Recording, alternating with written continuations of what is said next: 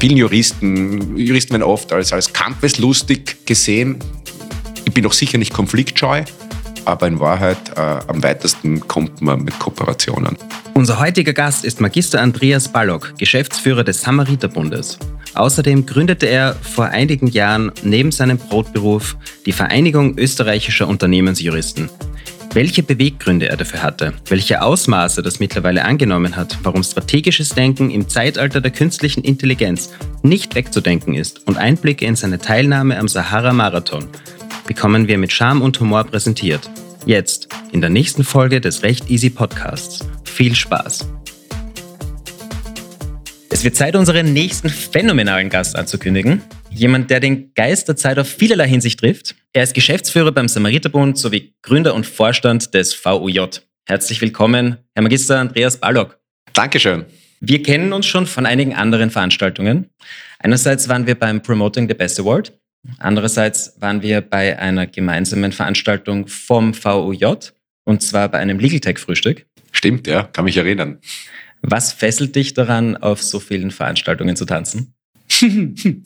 ja, das ist meistens, meistens themenbezogen. Ich sage einmal, es macht mir einfach einen Spaß äh, und eine Freude, aus einer Vision ein Projekt zu formen. Und du hast angesprochen vorher die VJ, also die Vereinigung österreichischer Unternehmensjuristen, die ich gemeinsam mit meinem Freund und Weggefährten Dr. Max Kindler vor einigen Jahren aus der Taufe gehoben habe. Das war so ein Projekt, äh, wo wir einen großen Bedarf gesehen haben und wo es auch Freude gemacht hat, sozusagen das aufzubauen, weiterzuentwickeln und, und, und immer mehr zum Leben zu bringen. Und das andere ist der andere Punkt, den du jetzt äh, angesprochen hast, äh, Digitalisierung. Gut, das ist ohnehin äh, äh die Digitalisierung mm, oder die digitale Transformation äh, bestimmt unser gesamtes Gesellschafts-, Arbeits- und Wirtschaftsleben mittlerweile. Also, also die Art, wie wir Denken, wie wir handeln, hat sich dadurch einfach grundlegend verändert und verändert sich auch noch grundlegend, äh, was immer mittendrin. Und das ist ein, ein, ein Prozess, der uns alle betrifft und der sogenannte Game Changer ist.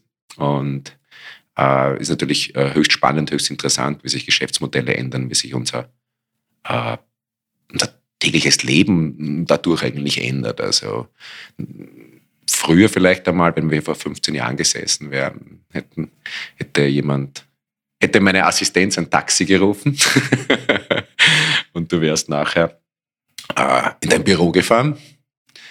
Äh, heutzutage wirst du wahrscheinlich einen Fahrtendienstanbieter über eine App kontaktieren, wirst beim Runtergehen vielleicht noch ein Foto machen von uns und äh, auf Insta oder auf einem anderen Social Media Kanal posten. Äh, weiß nicht, im Taxi vielleicht ein paar Mails machen, ein bisschen Musik streamen und dann äh, zu Hause Homeoffice. Das sind einfach Sachverhalte, die sich in den letzten 10, 15 Jahren äh, so unglaublich schnell geändert haben und unser Leben äh, als ein Ganzes beeinflussen und natürlich auch die Wirtschaft und die Geschäftsmodelle. Also ich glaube, äh, Digitalisierung und Klimawandel oder Klimaänderung sind Punkte, die uns unser Leben stark beeinflussen werden und äh, es zahlt sich sicher aus, sich damit zu beschäftigen, so man auch ein gewisses Interesse hat dran natürlich. Wertest du das Thema Digitalisierung positiv oder negativ oder ist das einfach eine neutrale Veränderung? Ich glaube, Digitalisierung ist einerseits einmal ganz sicher neutrale Veränderung. Es ist einfach eine Veränderung, die da ist. Äh, es hat sichere positiven Seiten, äh, vor allem dann, wenn sie uns effizienter macht, schneller, besser, anderen Zusatzeffekt wie Wissenstransfer. Äh, die kann sehr, hat positive Effekte, hat aber natürlich wie alle Änderungen auch, auch, auch negative, äh, negative Aspekte. Also ich glaube, dass wir in ein paar Jahren noch drüber lachen werden oder schmunzeln zumindest, wie unbedarft wir ähm, mit, mit der ständigen Verfügbarkeit, äh, äh, mit, der, mit dem mobilen Internet äh, umgehen. Nicht? Also, äh, wahrscheinlich wird die nächste Generation da schon so irgendwo Regeln haben, äh, Stichwort digitale Karenz etc., äh, wie man damit umgeht, äh, wie man vor allem auch äh, äh, den, den, Nutzen daraus äh, maximiert, sage ich einmal. Wenn wir 24 Stunden erreichbar sind und unsere Mails checken, laufen wir schon auch Gefahr, uns in kleinteiligen Prozessen zu verlieren äh, und damit eigentlich das strategische Denken und den Weitblick ein bisschen, äh, dass uns ein bisschen abhanden kommt. Also ich glaube, da muss man schon muss das bewusst einsetzen und, und ich bin gespannt, wie das in 10, 15 Jahren wie da die Menschen drüber denken, über die ständige Verfügbarkeit und wie man, wie man die Möglichkeiten nutzt. Ja. Das heißt, du bist nicht immer verfügbar? Nein, Nein, das habe ich mir abgewöhnt.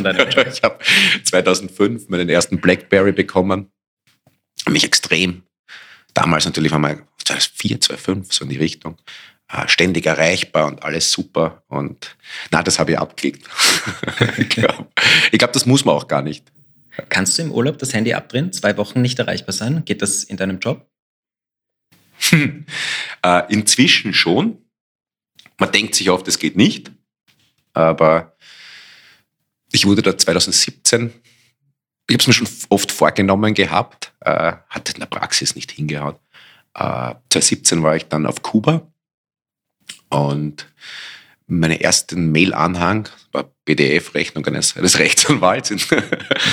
äh, beim Runterladen hat man sofort die 120 Euro Guthaben verbraucht innerhalb von ne, 10 Sekunden. Unverständlich. Und, ja, und dann war ich sozusagen gezwungen, äh, zwei Wochen ohne Internet verfügbar zu sein.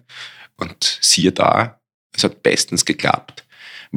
Was ich mache, ich, ich, ich versuche äh, im Urlaub äh, das zu trennen. Äh, für Notfälle telefonisch erreichbar ja, SMS ja, äh, Mail lesen nein, weil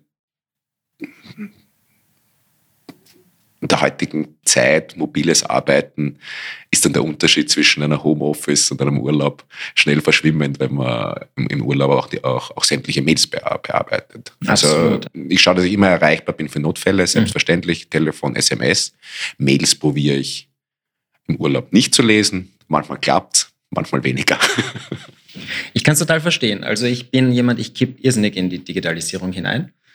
Ähm, aber wenn ich einmal sage, ein Sonntag ist jetzt komplett frei davon, dann geht es mir gut. Dann gehe ich meistens auch in die Natur. Ich habe das Gefühl, das ist, das ist ähm, etwas, was die Seele auch braucht. Mhm, ja, ja, auf jeden Fall. Das ist was, das Abschalten brauchst du einerseits für die Seele, glaube bin ich ganz, bin ich ganz bei dir. Äh, bei mir ist das Laufen oder das Radfahren im Freien, also rauskommen und äh, mal die Gedanken schweifen lassen. Äh, ich glaube, es ist einerseits für die Seele gut, aber es macht uns auch wahrscheinlich sogar, abgesehen von der Zufriedenheit, weil das wichtigste Gut ist, aber auch sonst, es macht uns wahrscheinlich auch im, im Job besser, weil wir einfach äh, sehr viel kleinteilige Prozesse äh, über die digitalen Tools äh, äh beobachten. Wir, wir nehmen Informationen auf, wir lesen, wir beantworten Mails, meistens recht auch machen wir mal in kurzen Prozessen, wann treffen wir uns, wo, wie. Äh, aber so das strategische Denken, die Hubschrauberperspektive, äh, die geht ja dann verloren, wenn ich mich ständig mit irgendeinem Reiz überflute sozusagen, vielleicht sogar einem, einem äh, oft, oft Information trivialer Natur. Ja, es ist auch kein Zufall, dass die, die großen IT-Gurus unserer Generation, also Steve Jobs und Bill Gates oder der Vorgeneration, beide unabhängig voneinander gesagt haben, dass die besten Ideen beim Spazierengehen gekommen sind. Obwohl beide die absoluten Vorreiter waren in der Digitalisierung selbst, promoten sie, wie wichtig es ist, ab und zu abzustecken. Ja, da haben Sie vollkommen recht. Also ich sehe das ganz genauso. Es, mhm. äh, Im Gegenteil ist sogar sicher ein, ein wesentlicher Faktor. Und ich glaube, da kann man erst mal einen Selbstversuch äh, starten. Also ich kenne viele Leute, die dann sagen, puh, die guten Ideen, die kommen mir beim Duschen, beim Laufen, beim Spazierengehen, beim Schlafen, mhm. also beim Aufwachen einmal. Also zu Zeitpunkten, wo ich eigentlich äh, kein Device äh, um mich herum habe. Mhm. Und ich denke, das ist die Hubschrauberperspektive, das, das strategische Denken. Äh, da kommen die, die wirklich wichtigen Ideen, äh, auch die, die vielleicht äh, KI sich schwer tut, äh, ähm, von selbst äh, zu erlernen oder vorzuschlagen, eben weil wir dann Ideen und, und Tätigkeiten verknüpfen. Weil unser Hirn dann, dann arbeiten kann und Dinge verknüpft und daraus dann, ich bin jetzt kein Neurologe, aber die Vorschläge äh, erarbeitet, die dann wir gemeinhin als eine gute Idee bezeichnen. In der Vorbereitung auf diesen Podcast habe ich ein paar Leuten erzählt, dass ich dich treffen werde. Und die Bekanntheit deines Namens innerhalb der juristischen Szene ist gewaltig. Ich nehme an, das ist einhergegangen mit der Gründung des Vereins. Ja, das könnte könnt ich mir vorstellen. könnte ich mir vorstellen, ja. Merkst du, dass die Leute dich mittlerweile mehr erkennen innerhalb der juristischen Branche in Österreich? Ja, also die, die Vereinigung österreichischer Unternehmensjuristen, die VJ, ähm, hat sicher eine, eine sehr gute und interessante Entwicklung äh, genommen, auch wenn die Anfänge äh, wie bei jeder Neugründung auch, auch, auch magere Jahre vielleicht waren, sie ein bisschen übertrieben, aber äh, da war schon am Anfang viel, äh, viel Arbeit und, und, und, und da waren wir noch nicht so bekannt. Inzwischen hat sich das zum Glück geändert. Und Für die, die nicht wissen, was ihr macht. Kannst du kurz erklären, was die Vereinigung österreichischer Unternehmensjuristen genau ist? Ja, gerne. Also die Vereinigung österreichischer Unternehmensjuristen ist die erste Berufsvereinigung für Unternehmensjuristen in Österreich. Ähm, sie ist Mitglied des europäischen Dachverbands European Company Lawyers Association. Wurde 2014 erst gegründet, also ist kein Startup mehr, aber ähm, auch noch doch noch recht jung und vital. Äh, sie hat sich vor allem folgenden Themen verschrieben, also mal den Berufsstand der Unternehmensjuristen, äh, das Berufsbild noch weiter zu schärfen und, und äh, bekannt zu machen, äh, Unternehmensjuristen untereinander zu vernetzen, ähm, bestehendes Wissen, Wissen auch zu nutzen, äh, natürlich Aus- und Weiterbildung von Unternehmensjuristen zu fördern, Kooperationen mit internationalen Vereinigungen einzugehen, die auf ähnlichen, äh, die ähnliche Zielsetzung haben.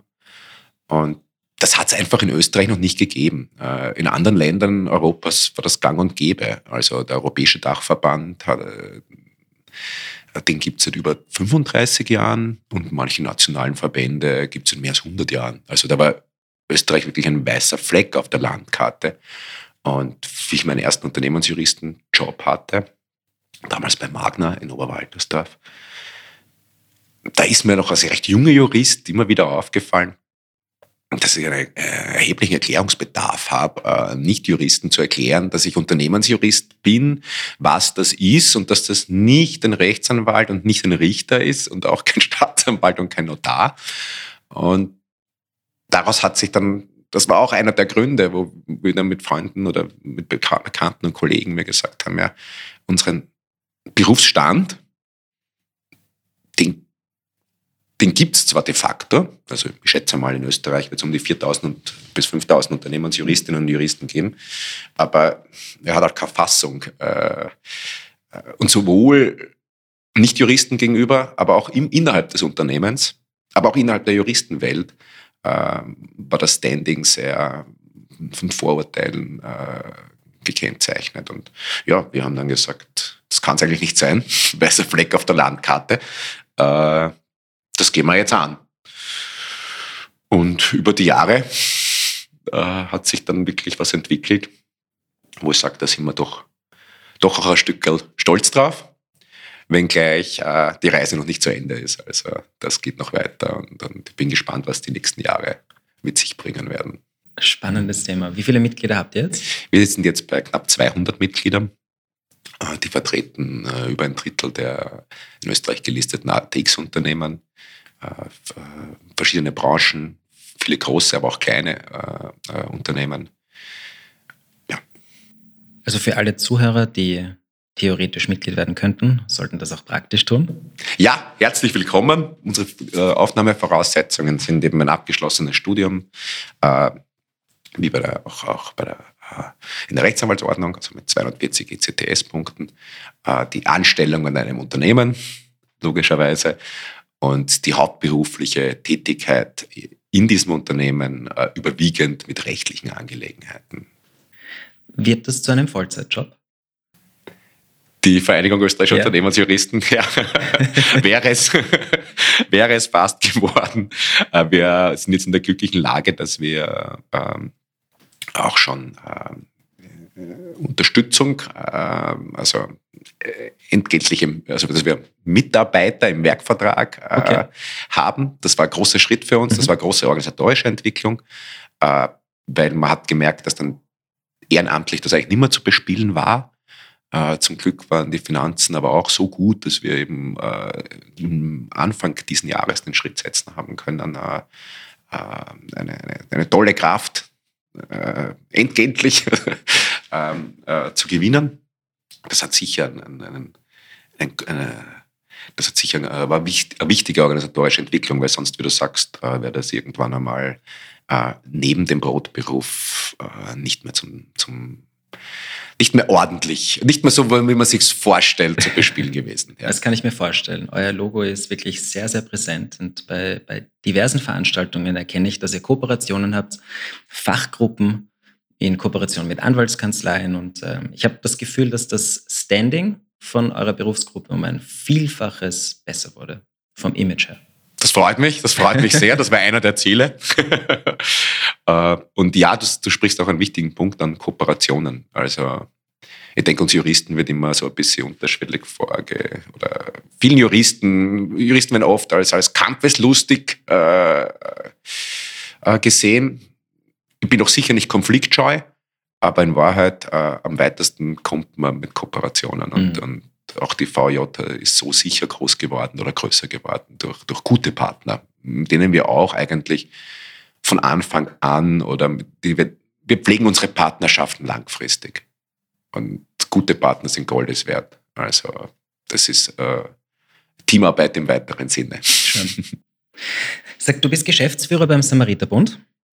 Was für Besonderheiten gibt es im Juristenalltag in einer NGO? Also wie gesagt, eigentlich ist die tägliche Arbeit des Juristen äh, doch sehr vergleichbar, auch wenn man in unterschiedlichen Branchen arbeitet. Natürlich die Branchenspezifika, die sind unterschiedlich, aber die machen einen eher vergleichbar geringeren äh, Anteil aus der täglichen Arbeit.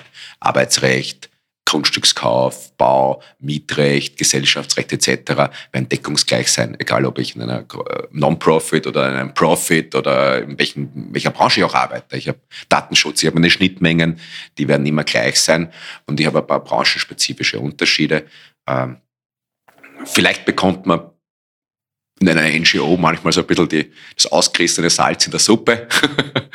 also wir machen zum Beispiel internationale Projekte, auch ein äh, Entwicklungshilfeprojekte in der, in der Westsahara. Und da ist zum Beispiel mal vorgekommen, dass wir unsere völkerrechtliche Meinung dazu äh, auch durfte ich dann 2010 bei der UNO-Generalversammlung in New York auch vortragen. Das sind so spezielle Dinge, die man vielleicht in, in die man vielleicht in den anderen Unternehmen nicht so leicht bekommt. Sag, hast du einen Familien-Background, der immer viel Wert gelegt hat auf soziale Unterstützung? Oder bist du in den Beruf hier ähm, durch Zufall reingeschlittert?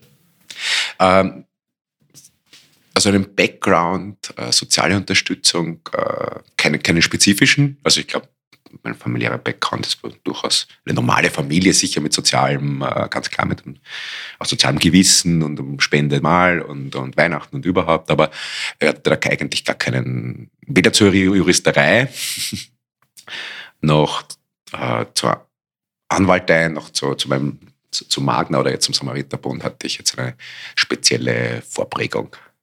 Nein. Wenn sich jemand bei dir bewerben würde, Worauf legst du Wert? Das kommt darauf an, in welcher Branche. Also, du, du, meinst jetzt äh, unter, also, äh, für eine juristische Tätigkeit, genau. nehme ich mal an. Äh, was muss ein Jurist können? Er muss juristisch gute Arbeit leisten, selbstverständlich. Das ist die Grundvoraussetzung, das ist die Grundvoraussetzung sage ich einmal. Ähm, er muss Sachverhalte möglichst rasch erfassen können er braucht für mich auch ein gewisses äh, übergreifendes Wissen, weil wenn ich, er sollte zumindest die Geschäftsmodelle jeder Firma verstehen, in der sie oder er arbeitet. Das ist jetzt branchenunabhängig. Es ist ganz egal. Äh, aber ich sollte das Geschäftsmodell verstehen. Ich sollte Grundsätze auch der anderen Abteilungen. Ich glaube, dass er, er braucht auch ein, ein gewisses Sozialverhalten.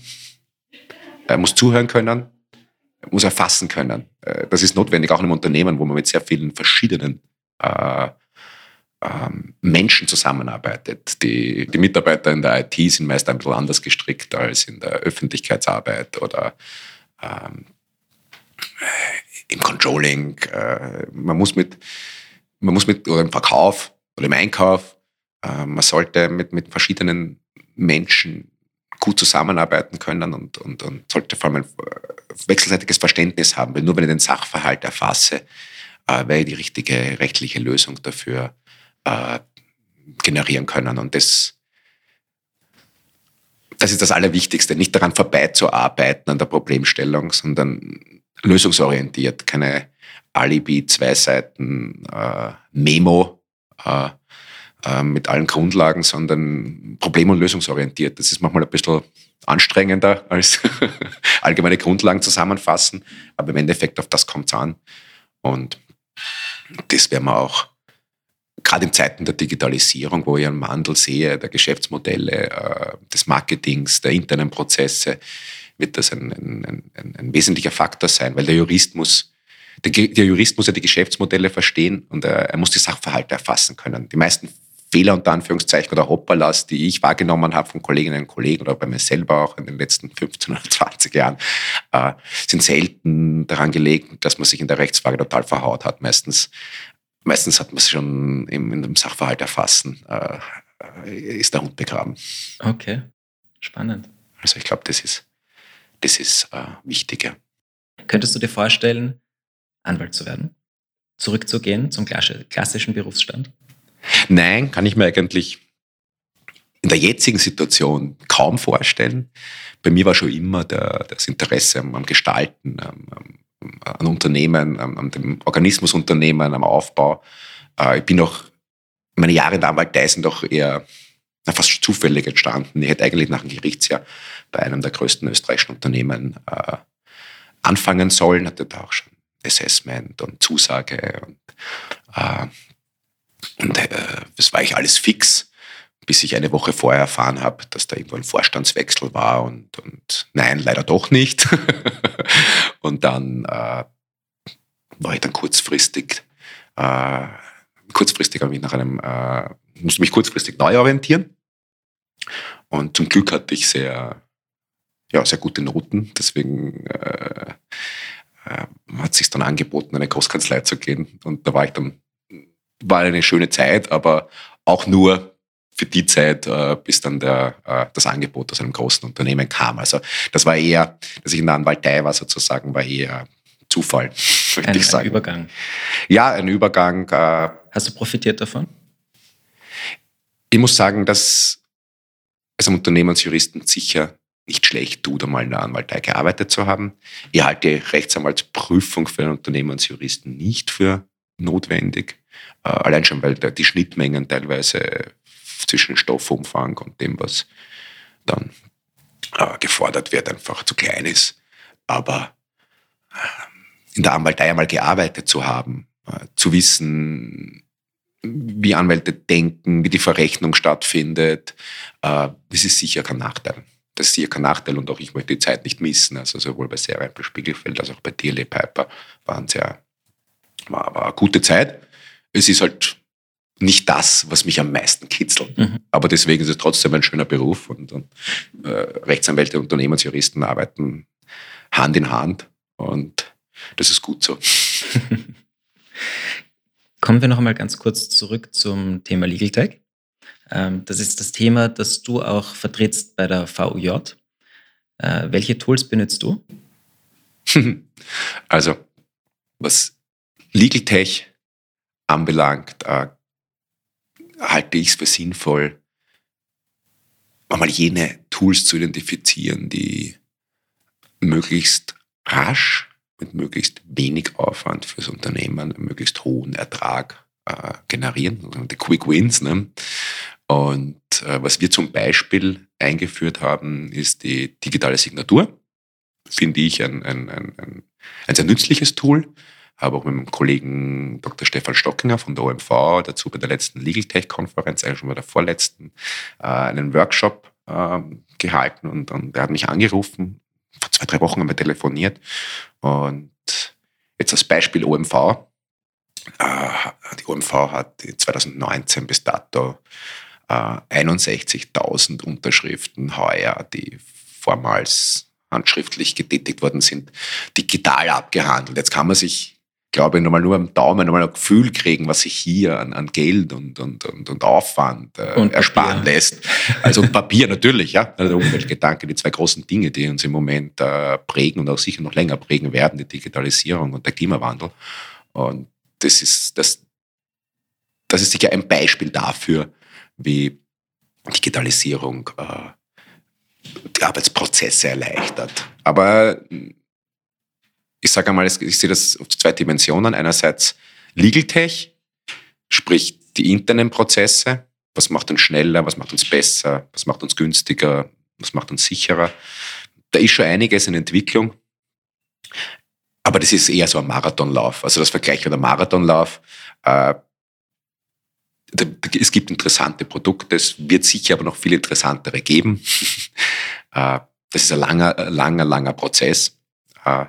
Das andere ist die zweite Seite der Digitalisierung, die, die Kundenbindung, das Marketing, die neuen Geschäftsmodelle. Da sehe ich schon eher, eher schon die Sprintschuhe als die Marathonschuhe äh, im Vordergrund. Da sind wir schon mittendrin. Da, da ändern sich Geschäftsmodelle, Stichwort Uber, Airbnb und viele andere. Äh, selbst das iPhone wurde in Europa erst 2007 eingeführt. Das ist nicht heute, lange her. Ja, das ist nicht lange her. Ist heute eigentlich undenkbar. Also, nicht wegzudenken. Das ist nicht wegzudenken und, und das wird auch, diese ganzen Umwälzungen machen natürlich auch von den Juristen nicht halt. Und das wird natürlich auch, glaube ich, eine wichtige Aufgabe und das ist jetzt so übergreifend, ganz egal, ob es Unternehmensjurist oder Rechtsanwalt ist oder, oder Richter oder andere interessante juristische Berufe. Das wird auch eine eine Aufgabe für uns werden, äh, in Zukunft Unternehmensjuristen, äh, in Zukunft Juristen so auszubilden oder weiterzubilden, dass sie auch den Anforderungen der, der Praxis noch entsprechen. Das, Wird da genug gemacht? Äh, ich denke, dass da noch viel Bedarf ist. Ich denke, es, es, es entwickelt sich jetzt viel, äh, es ändert sich viel. Man sieht auch schon einige gute äh, Legal Tech-spezifische Veranstaltungen. Aber was mir in Österreich äh, etwas gefehlt hat, war so das verknüpfte Angebot. Einerseits äh, aus Grundlagen der Digitalisierung, die Geschäftsmodelle, die Metaebene, das Verständnis, was ein Jurist immer braucht, das Sachverhalt erfassen. Ähm, dann der zweite Teil, der kommt manchmal zu kurz, habe ich das Gefühl, Rechtsfragen zu beantworten, das Kerngeschäft der Juristen. Und Rechtsfragen im Zusammenhang mit der digitalen Transformation, die sind ja mannigfaltigst. Also, äh, und das drittens natürlich auch wichtig, das Thema Legal Tech. Wie kann ich meine Prozesse optimieren? Wie kann ich schneller werden, effizienter, billiger, sicherer? Sicher auch ein Thema, aber halt ein Thema von, von mehreren im Zuge der digitalen Transformation. Und wir haben jetzt einen, gemeinsam mit unserem Partner Manz, mit PwC und mit äh, Professor Zankel von der Uni Wien einen neuen Lehrgang aufgelegt, äh, Digital Legal Expert. Und da versuchen wir nun diese drei Dinge zu verknüpfen und ein verknüpftes Angebot zu erstellen, um aus den Juristen von heute die Juristen für morgen zu machen, sozusagen. Und ich glaube, dass es wichtig ist, dass wir da keine, keine Kuckucksuhr leben und dass wir hier stetig ein Angebot anbieten, aber auch weiterentwickeln, äh, dass die, die Facetten dieser, dieser digitalen Transformation abbildet. Ähm, für wen ist der Lehrgang geeignet? Ich denke, der Lehrgang ist äh, generell für Juristen geeignet, äh, ganz unabhängig davon, ob sie rein in der rechtsberatenden Branche sind, wie, Rechtsanwälte mit Sicherheit, äh, aber auch Unternehmensjuristen, vielleicht auch Studierende. Also sowohl für Beginners also die sich mit der Digitalisierung bis jetzt nicht vertieft beschäftigt haben. Wir widmen einem Tag allein den Grundbegriffen, den Grundbegriffen der Digitalisierung, äh, Grundbegriffen Legal Tech, Grundbegriffe der Technik. Also wir, wir bieten, wir wollen die Leute auch abholen, die sich bis jetzt noch nicht vertieft damit befasst haben. Und es ist auch noch Zeit zum Abholen. Also es gibt am, am Flughafen Wien, zumindest wie ich das letzte Mal geflogen bin, eine große Werbung eines großen Wirtschaftsprüfers, das bei der Gepäck, also bei der, der Abfertigungshalle. Da steht ganz groß, uh, Digitalization is a journey, not a destination. Und das trifft's, das trifft's genau. Und uh, wir wollen eben sowohl Leute abholen, die, die uh, sagen, bis jetzt ist das Thema mir vorbeigegangen, als auch jene auf den letzten Stand bringen, die sich eigentlich schon mit Legal Tech äh, vertiefter beschäftigen. Deswegen haben wir auch einen Praxistag eingeführt, wo wir verschiedene Aussteller und Legal Tech äh, zu einem Speed Dating äh, bieten werden. Äh, damit sie sozusagen die neuesten, die neuesten Marktimpulse präsentieren können. Wann ist der Tag? Äh, da ist noch eine Zeit hin. Das wird der 11. November 2020. Großartig. Alle eintragen. Ein Just-Studium ist anstrengend. Geschäftsführer vom Samariterbund zu werden, verlangt mit hundertprozentiger Sicherheit Disziplin ab. Was treibt dich an? Ja, antreiben. Wie gesagt, ich glaube, so bei den Kindern aus den 70ern, da ist so ein bisschen der Leistungsgedanke, aber dieses Leistungsdenken, das kriegt man schwer raus. ähm, dann die Freude, was zu entwickeln, die Freude, was zu schaffen, was, was, beim Wachsen zuzusehen, eine, wenn eine Idee, zur, wenn eine Vision zur Idee wird und, und dann zum Projekt. Also ich finde, das ist, hat an und für sich einen inneren Wert. Aber der kann sich auf verschiedene Art und Weise manifestieren. Also ich glaube, in meiner Schulzeit habe ich unter Leistungsgedanken ganz was anderes verstanden als in meiner Studienzeit.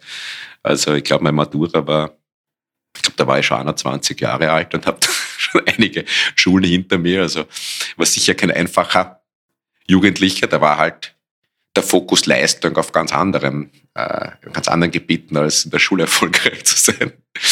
Äh, das Studium dann Mindestzeit, Leistungsstipendien, Top 1%. Also da hat man dann, da ist plötzlich der Fokus gewandert.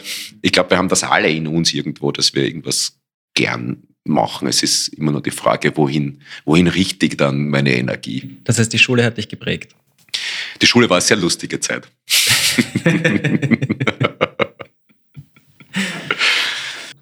Wie wichtig ist in der Kombination Sport, ähm, Meditation, Ziele setzen? Beschäftigst du dich mit diesen Themen? Ja, also Sport äh, ist, ist ein wichtiger Ausgleich für mich. Ich glaube, da muss jeder seinen Ausgleich finden. Das mag, mag äh, der eine beim Sport finden, der andere bei Yoga, äh, der dritte beim Malen. Äh, da ist wahrscheinlich jeder anders gestrickt, aber wichtig ist, dass jeder seinen Ausgleich findet, äh, sich wieder erden kann, ein bisschen in die Hubschrauberperspektive geht. Also bei mir ist das ganz klar der Sport.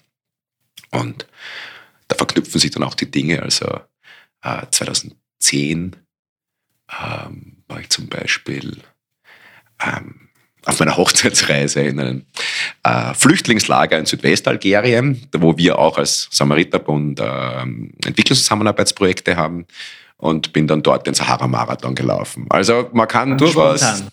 Naja, nein, das spontan wäre jetzt übertrieben. Aber Laufen ist ein wesentlicher Faktor für mich, auch Radfahren, halt Dinge, die, das sind Dinge, wo ich den Kopf frei bekommen kann. Ich glaube aber, dass für jeden halt individuell äh, zu beantworten ist, wo kann ich abschalten? Ohne Abschalten wird es nicht gehen, beziehungsweise wird es nicht sehr gut gehen. Wenn man dir folgen möchte oder wenn man wissen möchte, wie die Vereinigung österreichischer Unternehmensjuristen sich weiterbildet, wenn man wissen möchte, wie es äh, mit dem Lehrgang aussieht, wie, wie kann man dir folgen? Gibt es äh, Social-Media-Profile, gibt es Newsletter? Also Social-Media-Profile auf LinkedIn und auf Xing und die Vereinigung österreichischer Unternehmensjuristen, die hat auch ein eigenes LinkedIn-Profil, eine eigene Xing-Gruppe, eine eigene Website. Möchte ich alle Unternehmensjuristinnen und Juristen ganz herzlich einladen, da mal draufzuschauen, zu klicken, zu, durchzulesen. Und wir freuen uns auch immer über Anregungen, Wünschen, Beschwerden. Also das, wir sind ein lebendiger, ein lebendiger, lebendiger Verein und da freuen wir uns äh, auch über, über, über Anregungen. Du bist ein viel beschäftigter Mensch. Umso ähm, mehr schätze ich es, dass du dir Zeit genommen hast für unseren Podcast. Vielen, vielen, vielen lieben Dank. Sehr gerne. Es war wirklich sehr erfrischend, äh, mit dir über, über Dinge zu plaudern, die man vielleicht nicht alltäglich plaudert. Und ich wünsche euch äh, und eurem Podcast äh, alles Gute für die Zukunft. Dankeschön. Danke. Bis zum nächsten Mal. Hi und vielen Dank fürs Zuhören. Bitte, bitte, bitte teilt den Podcast und geht sicher, unseren Podcast zu abonnieren. Einige haben noch nicht auf Folgen geklickt, das muss sich ändern und noch viel wichtiger, viele hören den Podcast und haben noch nicht ihren Freunden, Bekannten und Kollegen davon erzählt, dass das der beste Podcast überhaupt ist. Wir kriegen das mit. Das ist illegal. Wunderschönen Tag und bis zum nächsten Mal. Recht easy.at.